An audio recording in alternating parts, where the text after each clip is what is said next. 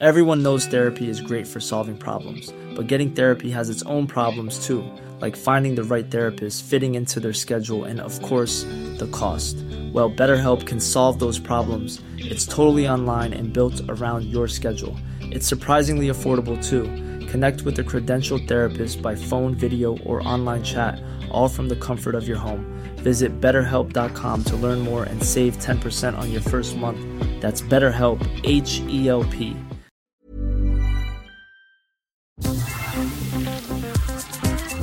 Eilmeldung. Der Newsflash mit Ari Gosch und Claudia Jakobshagen. Zum aktuellen Kriegsgerassel, das sehr offensichtlich dazu dient, uns vom fast pandemischen Versagen der Politik bei der Corona- und Klimawandelbekämpfung abzulenken.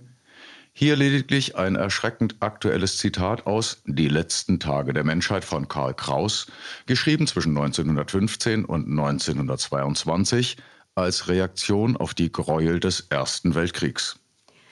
Wie tief begreiflich die Ernüchterung einer Epoche, die niemals eines Erlebnisses und keiner Vorstellung des Erlebten fähig, selbst von ihrem Zusammenbruch nicht zu erschüttern ist, einer Epoche, die von der Sühne so wenig spürt wie von der Tat, aber doch Selbstbewahrung genug hat, sich vor dem Phonographen ihrer heroischen Melodien die Ohren zuzuhalten und genug Selbstaufopferung, um sie gegebenenfalls wieder anzustimmen. Damit durchaus im Zusammenhang denken wir an Klaus Teweleits Analyse zur Angst vieler Männer vor dem weiblichen Penis, drängte sich vergangene Woche ein Thema geradezu auf. Daher ist heute Schwerpunkt toxische Männlichkeit. Und so begrüßen wir in der siebten Kalenderwoche unsere vermutlich, hoffentlich weniger toxischen Männer, aber natürlich sehr gern auch alle anderen HörerInnen weltweit zur 40. Einmeldung mit einem herzlichen Moin, moin. Heute unter anderem im Programm Bundesgesundheitsminister Lauterbach hat vor vorzeitigen Lockerungen in der Corona-Krise gewarnt. 2021 hat es in Deutschland mehr als 300 gewalttätige Angriffe im Zusammenhang mit den Corona-Schutzmaßnahmen gegeben. Die Kunststoffabfälle des Menschen schädigen bis zu 90 Prozent der im Meer lebenden Arten. Das französische Energieunternehmen EDF hat angekündigt, drei weitere Atomkraftwerke vorübergehend vom Netz zu nehmen. Eine traumatisierte junge Frau hat in Berlin einen rassistischen Angriff noch einmal aufrollen und öffentlich machen müssen, weil die Polizei diesen zunächst nicht als solchen benannte. Schwangerschaften erhöhen das Risiko für Brustkrebs. Weil Medizin und Forschung immer noch den Mann als Standard setzen, sterben Frauen, obwohl ihr Tod vermeidbar gewesen wäre. Je mehr Frauen in einer Branche tätig sind, desto stärker sinkt der Durchschnittslohn für alle. Prinzessinnenreporterin Elke Wittig berichtet fast live aus China. Und Pierre Diesens Tagebuch nimmt wie Corona kein Ende. Newsflash aktuell. Bundesgesundheitsminister Lauterbach hat in den ARD-Tagesthemen vor vorzeitigen Lockerungen in der Corona-Krise gewarnt. Er begründete das mit Versäumnissen in der Vergangenheit. Ich halte diese Strategie, dass man sagt, okay, warten wir doch mal ab, ob im Herbst noch mal was kommt, ja oder nein. Und wenn was kommt, reagieren wir dann. Das halte ich für die falsche Strategie. Das ist die Strategie, mit der wir schon also äh, im letzten Herbst keinen Erfolg gehabt haben. Es sei keine Spekulation, so der SPD-Politiker, ob eine neue Corona-Variante komme oder nicht. Es sei wissenschaftlicher Konsens, dass ein kommender Herbst ohne Corona unwahrscheinlich sei. Alte Solarzellen können jetzt fast komplett wiederverwertet werden, einschließlich des Siliziums, berichten die Klimareporterinnen. Entsprechende Lösungen hätten Forscherinnen der Fraunhofer Institute gefunden. Die erste große Entsorgungswelle sei allerdings erst zum Ende des Jahrzehnts zu erwarten. Nach Angaben von Euronews hat das französische Energieunternehmen EDF angekündigt, drei weitere Atomkraftwerke vorübergehend vom Netz zu nehmen. Es seien in den kommenden Monaten Sicherheitsüberprüfungen durchzuführen. Betroffen seien Atommeiler in Lothringen nahe der deutschen und luxemburgischen Grenze, bei Tours im Westen des Landes und östlich der Großstadt Lyon. Vier weitere der insgesamt 56 französischen Atomkraftwerke Leider nicht nur 18, wie Euronews behauptet. sind dem Bericht zufolge zurzeit bereits abgeschaltet und werden auf mögliche Korrosionsschäden untersucht. Eine von der Umweltschutzorganisation WWF in Auftrag gegebene Metastudie lässt schaudern. So wörtlich die Deutsche Welle. Die Kunststoffabfälle des Menschen schädigten bis zu 90 Prozent der im Meer lebenden Arten. Plastikmüll zersetze sich laut WWF in den Ozeanen zu Mikro- und Nanoplastik. Ungeachtet dessen werde sich der Plastikgehalt der Meere in den nächsten 30 Jahren mehr als verdoppeln. Prima Klima. In den ARD-Tagesthemen wird über die vielen maroden Autobahnbrücken berichtet. Aber es wird wie üblich nur in eine Richtung gedacht. Wie schlimm die ganzen Brücken neu zu bauen. Angesichts der Klimakrise und der dadurch mehr als nötigen Verlagerung des Straßenverkehrs auf die Schiene bietet sich hier doch eine Chance. Rückbau von Autobahnen. Und schon ist viel Geld gespart. Und sind mehr nötige Grünflächen geschaffen. Wenn Rettungswagen auf Autobahnen nicht durchkommen wegen Stau, wer ist dann schuld? Die StauverursacherInnen, also die, die einen Unfall hatten? Oder vielleicht die, die keine Rettungsgasse gebildet haben? Folglich sind die Argumente, die AutobahnblockiererInnen würden Menschenleben gefährden, pure Propaganda. Aber Logik ist ja eh nicht gefragt, wenn es gegen Klimaschutz geht. Immerhin gibt es im Berliner Abgeordnetenhaus noch PolitikerInnen mit logischem Denkvermögen, wie den linken Ferhat Kotschak. Angesichts einer Situation, wo weltweit die verantwortlichen Politikerinnen wieder besseren Wissens zuschauen, wie unser Planet quasi mit 300 km/h in den Abgrund gefahren wird, erscheint die Blockade von Autobahnauffahrten noch als mildes Protestmittel. Solche Meinungen können allerdings auch zu Sperren in, in diesem Fall eher asozialen Medien führen. Im Gegensatz zu rassistischer Hetze zum Beispiel. Corona ohne Ende. Der Tagesspiegel berichtet. Noch vor wenigen Monaten habe der Kassenärztechef Gassen einen Freedom Day gefordert. Die Abschaffung aller Corona-Maßnahmen für den 30. Oktober 2021, mitten in der vierten Pandemiewelle. Der damals geschäftsführende Gesundheitsminister Spahn habe das Ende der epidemischen Lage von nationaler Tragweite gesehen. Zur gleichen Zeit, als die Weltgesundheitsorganisation die pandemische Notlage von internationaler Tragweite erneuert habe. Und vor wenigen Wochen habe der jetzige Justizminister Buschmann mit breiter Brust verkündet, dass nun aber im März 2022 alle Corona-Maßnahmen auslaufen würden. Natürlich würden sie das nicht, so der Tagesspiegel. Und auch der Freedom Day des Orthopäden Gassen bleibe auf längere Sicht seine Privatfantasie. Es habe in der Pandemie hunderte solcher Fehleinschätzungen gegeben. MinisterpräsidentInnen, die ernsthaft gemeint hätten, das Virus mache einen Bogen um ihr Land. Regierungen, die garantiert einen weiteren Lockdown ausgeschlossen hätten. Zitat. Warum ist das so? Ich lege im Auto den Sicherheitsgurt an, damit ich im Falle eines Unfalls nicht durch die Scheibe fliege. Ich balanciere nicht auf der Klippe, damit ich nicht hinunterstürze. Weil das viele tun, fliegt kaum noch jemand durch die Scheibe oder stirbt durch einen Klippensturz.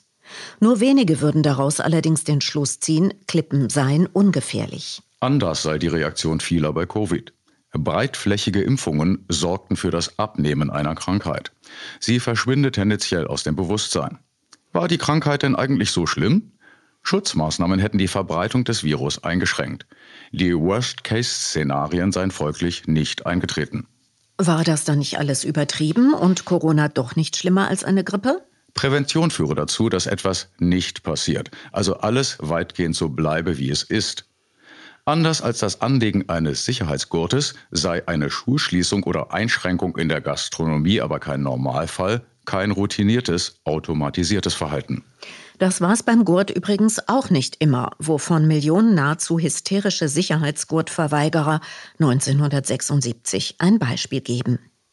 Wir ergreifen eine unangenehme Maßnahme, um das große Ganze aufrechtzuerhalten. Der emotionale Preis dafür, dass etwas nicht passiert, ist hoch. Die Schuld dafür gäben wir den Maßnahmen und verstünden nicht, dass etwas nicht passiert ist, weil vorbeugend gehandelt wurde, so der Tagesspiegel. Die Zeit berichtet. Zitat. Es geschieht nahezu täglich. Ein Fahrgast bittet einen anderen, eine Maske zu tragen, der schlägt ihm eine Flasche an den Kopf. Ein Polizist weist auf die geltenden Corona-Regeln hin und wird mit einem Messer bedroht. Eine Verkäuferin bittet einen Maskenlosen, den Laden zu verlassen, der bricht ihr die Nase. Attacken und Übergriffe, die von Gegnern der Schutzmaßnahmen ausgehen, sind für sehr viele Menschen zum gefährlichen Alltag geworden. 2021 habe es in Deutschland mehr als 300 gewalttätige Angriffe im Zusammenhang mit den Corona-Schutzmaßnahmen gegeben. Tatorte gewesen seien Busse und Bahnen, Bäcker, Supermärkte oder Demonstrationen. Fast 600 Verdächtige hätten dabei mindestens 308 Menschen zum Teil schwer verletzt. Um es nicht zu vergessen, welches Geschlecht haben die TäterInnen meist? Klar, oder? So sind, laut der von der Kriminalpolizei veröffentlichten Bevölkerungsstatistik, 52 Prozent der 8,43 Millionen ÖsterreicherInnen Frauen. Theoretisch müssten damit etwas mehr als die Hälfte der Tatverdächtigen Frauen sein. Sind es aber nicht. Bei knapp 240.000 strafbaren Handlungen gab es der Statistik zufolge unter 50.000 Täterinnen. Nur 20,8 Prozent der Delikte seien also von Frauen begangen worden, folglich 79,2 Prozent von Männern. Bei den Verbrechen sei der Unterschied noch größer. 13,5 Prozent wurden der Kripo zufolge von Frauen verübt, aber 86,5 Prozent von den leider oft immer noch sogenannten Herren der Schöpfung. National nicht egal. Polizei macht Polizei Dinge, berichtet Prinzessinnenreporterin Elke Wittig. Zitat. Eine junge Frau wird von sechs Menschen zusammengeschlagen, weil sie Migrationshintergrund hat. Die drei Männer und drei Frauen beschimpfen sie rassistisch und prügeln auf sie ein. Die Berliner Zeitung ergänzt, Zitat, Die Polizei und die Medien, die von der Polizei abschreiben, machen daraus, sie wurde zusammengeschlagen, weil sie keine Maske trug. Die rassistischen Beleidigungen werden nur sekundär erwähnt. So werde ein rassistischer Angriff verschleiert und das Narrativ intolerante MaskenverfechterInnen bedient. Zitat. Das wird von der Corona-LeugnerInnen-Szene natürlich begeistert aufgesaugt. Das Opfer dieser Gewalttat müsse sich nun also, körperlich und psychisch total am Ende, mit einem zehnminütigen Video aus dem Krankenhaus melden, um den Vorfall richtig zu stellen. Die Motivation der Täter war Rassismus und sie trug als einzige eine Maske. Zitat eine traumatisierte junge Frau sieht sich genötigt, den ganzen Vorfall nochmal aufzurollen und öffentlich zu machen, weil die Polizei Berlin anscheinend nicht willens oder nicht in der Lage ist, einen rassistischen Angriff als solchen zu benennen. Und RBB-Kollegin Nalan Sipa berichtet, Zitat, Im Fall von Dilan Söseri habe ich recherchiert. Erstens, ob inwiefern die Medien ihre Berichte korrigiert haben. Zweitens, was die Polizeipressestelle in Berlin dazu sagt. Die Erstmeldung der Polizei hätten RBB 24, Welt, Berliner Zeitung und FAZ übernommen. RBB 24 habe im Teaser erwähnt, dass die Polizei Berlin die ersten Angaben korrigiert habe, habe aber dennoch geschrieben, nach Angaben der 17-Jährigen sei es bei dem Streit um ihre fehlende Mund-Nasen-Bedeckung gegangen. Das sei keine richtige Korrektur. Die Berliner Zeitung schreibe, Polizei Berlin gibt Fehler zu. Strafanzeige war missverständlich formuliert. Was die Zeitung aber nicht erwähne, sei, dass sie diese Formulierungen auch übernommen und somit Desinformation verbreitet habe. In der Welt finde sich der Hinweis, wir haben diese Meldung nach einem Video der 17-Jährigen und einem Statement der Polizei aktualisiert. Die rassistische Dimension des Angriffs war auch zuvor Teil des Artikels, allerdings haben wir den Ausgangspunkt des Streites so dargestellt, wie die Polizei es zunächst schilderte. Endlich richtig korrigiert, so Nalan Sipa. Eigene Fehler erwähnt und korrigiert. Die Frankfurter Allgemeine Zeitung habe berichtet, in der am Sonntag zunächst veröffentlichten Fassung dieser Meldung wurde ebenfalls die fehlende Maske als Streitauslöser beschrieben. Nach Hinweisen auf das Video der Jugendlichen haben wir unsere Berichterstattung am Mittwoch entsprechend korrigiert. Wir bitten um Entschuldigung. Endlich eine Entschuldigung. Nach ihrem Telefonat mit Michael Gassen von der Polizeipressestelle wollte Nalan Sipar in Erfahrung bringen, welche Berufe, Qualifikationen die Verfasser der Polizeimeldungen haben. Es seien teilweise Journalisten, aber auch Vollzugsbeamte oder Polizisten. Es werde keine Konsequenzen für das Personal geben, da die Meldung korrigiert worden sei. Bei laufenden Ermittlungen könne es vorkommen, dass manche Aussagen sich bestätigen ließen oder nicht. Am Anfang habe man kein vollständiges Bild. Und genau hier kämen JournalistInnen ins Spiel. Es gehöre zu journalistischen Standards, Polizeimeldungen als privilegierte Quellen zu nutzen. Und daran sei bei der überwiegenden Mehrheit von Meldungen auch nichts auszusetzen. Dennoch sei es ein Fehler von JournalistInnen, wenn sie nicht auf Fakten warteten und Polizeimeldungen eins zu eins übernehmen. Denn es sei bekannt, dass die Polizei zum Teil ein Rassismusproblem habe. Nicht alle PolizeibeamtInnen, aber genug schrieben bei ihrer Einschätzung vor Ort ihre Berichte aufgrund ihrer Vorurteile, was genau zu solchen missverständlichen Polizeimeldungen führe. Wir haben alle rassistische Züge, so die RBB-Kollegin. Deutsche gegen Türken, Türken gegen Araber. Das müsse auch klar gesagt werden. Wichtig sei es, bei diesem Prozess sich gegenseitig zuzuhören und Strukturen anzuprangern, die Rassismen verfestigten ohne sich in Gruppen aufzuteilen und ohne Cancel Culture. Zitat. Wir können unsere Gesellschaft gemeinsam voranbringen, indem wir einander zuhören.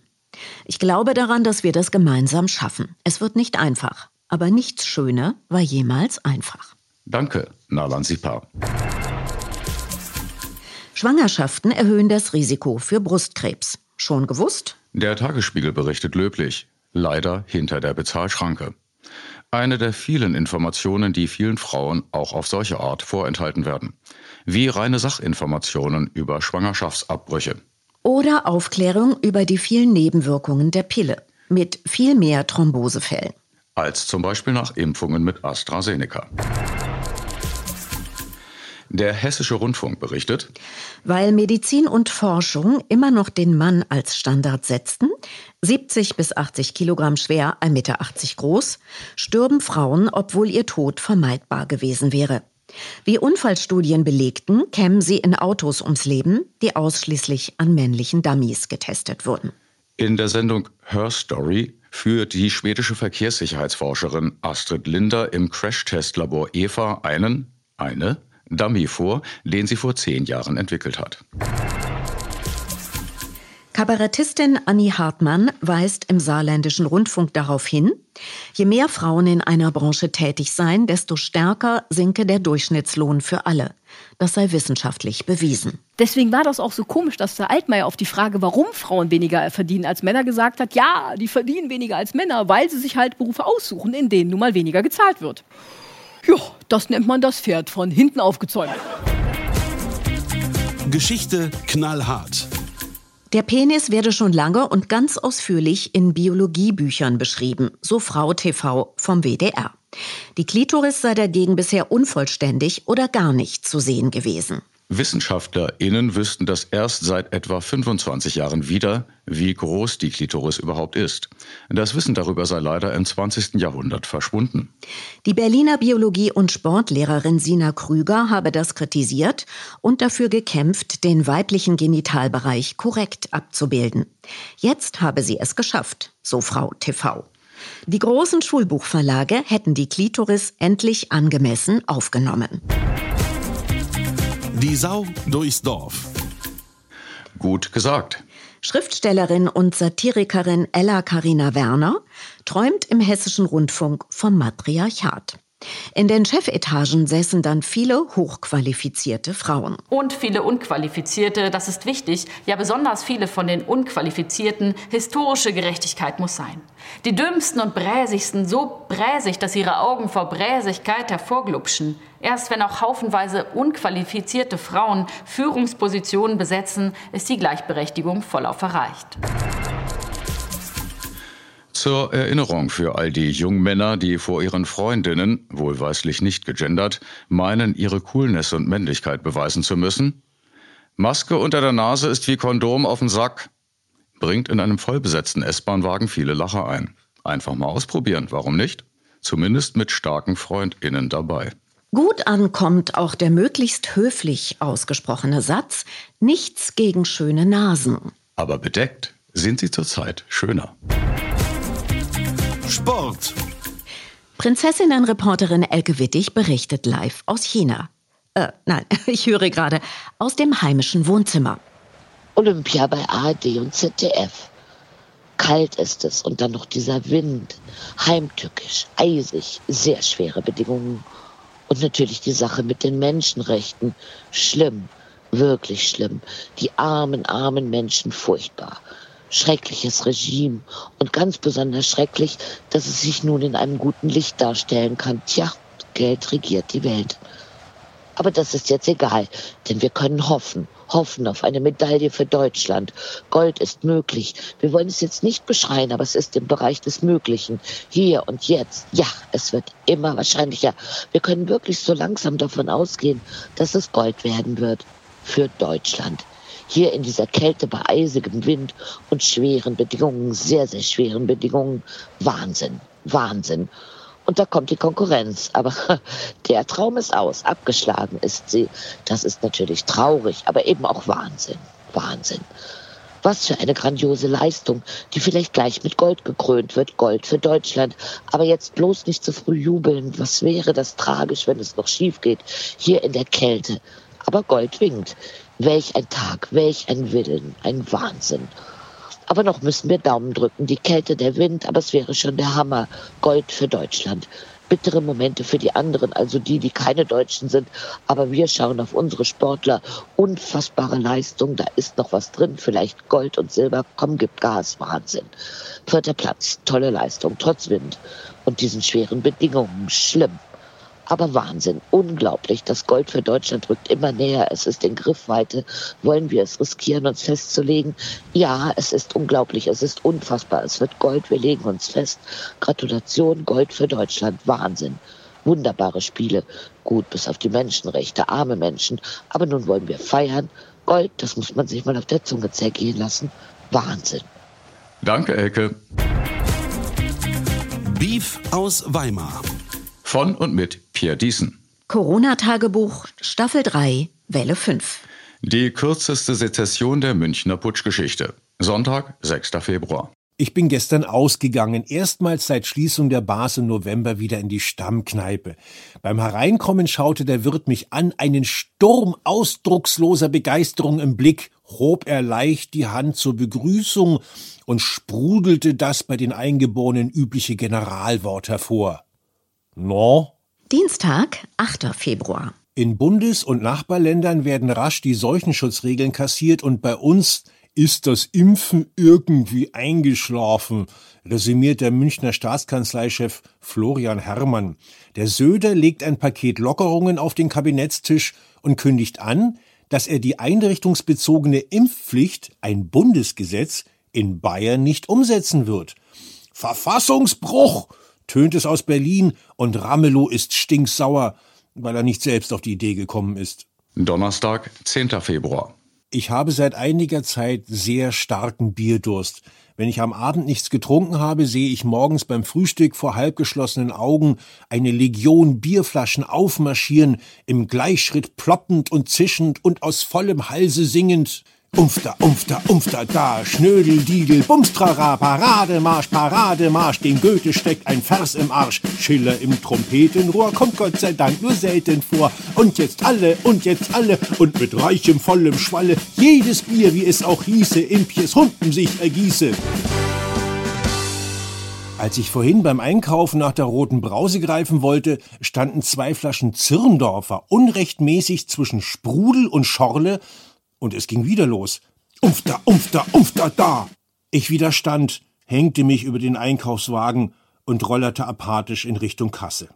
Später an der Schreibmaschine verklumpten sich die Satzteile in der Hirnrinde und die Zirndorfer sangen Und jetzt alle, und jetzt alle, und mit reichem vollem Schwalle. Also noch einmal zu Rewe. Nach zwei Bier hatte ich mich gefasst und fasste zusammen. Die CDU-Ministerpräsidenten und Oppositionsführer Merz versammeln sich hinter Söder und stellen die Umsetzbarkeit der einrichtungsbezogenen Impfpflicht in Frage, die sie selbst mitbeschlossen haben. Natürlich aus wahltaktischen Gründen. Prost. Aber ist es deswegen falsch? Nein. Sollen wirklich Schwestern und Pflegern entlassen werden, wenn sie die Impfung verweigern? Nein. Könnten wir sie überhaupt ersetzen? Nein. Wäre eine Impfpflicht für die, die die größten Lasten der Pandemie tragen, nicht von Anfang an daneben? Ja. Und ist sie angesichts der veränderten Lage inzwischen unverhältnismäßig? Ja, letzte Frage. Hat der Italiener am Fußballplatz noch auf? Mal sehen. Freitag, 11. Februar. Dass aber auch niemand Rücksicht auf den Gemütszustand verkaterter Trinker nimmt. Vorhin bin ich zum Bäcker. Beim Anstehen rückt mir ein Zehnjähriger auf die Pelle. Ich gehe zweimal auf Abstand, er schließt jedes Mal wieder auf. Der Staatsbürger in mir will ihn zurechtweisen, aber ich lasse es, bestelle einen Milchkaffee und zeige Handy und Ausweis vor. Da fällt mir die Geldkarte herunter. Der Junge hebt sie sofort auf, gibt sie mir und strahlt mich durch die Maske an. Die Bäckerin fragt, große oder kleine? Ich knurre, einen kleinen muss sparen. Jetzt lächelt auch die noch, macht eine große Tasse und sagt, einmal super Kaffee für den Herrn, guten Morgen. Kann man denn nirgends in Ruhe leiden, ohne von Liebenswürdigkeiten bedrängt zu werden? Der Verfassungsputsch vor München übrigens ist schon Geschichte. Gestern wurde der Gesundheitsminister vorgeschickt, um zu versichern, dass die Impfpflicht im Freistaat natürlich umgesetzt wird. Nur etwas später. Über diese Zwei-Tage-Sezession wird es in den CSU-Annalen später einmal heißen, dass dank Söders großer Weisheit kein einziger Schuss gefallen sei. Sie werden bestimmt eine Autobahnbrücke nach ihm benennen. Danke, Pierre. Nach eigenen Angaben als Kind in einen Topf Tupperware. Sie wissen schon. Das Wetter wird wie immer nicht so niederschlagsreich wie angekündigt. Ansonsten empfehlen wir den norwegischen staatlichen Wetterdienst yr.no. Abschließend zum Verkehr. Nicht vergessen, Sie stehen nicht im Stau. Sie sind der Stau. Im Übrigen sind wir der Meinung, dass Fahrräder auf die linke Straßenseite gehören. Die nächste Folge Nummer 41 am 22. Februar. Denn Tuesday ist Newsday. Soweit Eilmeldung, der wöchentliche Newsflash Folge 40 mit Ari Gosch und Claudia Jakobshagen. Und das übliche Auf Wiederhören. Anlässlich der generell überflüssigen und meist krass umweltzerstörenden Kommerzspiele namens Olympia. Heute auf Chinesisch. Gleiche Welle. Gleiche Stelle. Herzlichst. Always look on the bright side of life.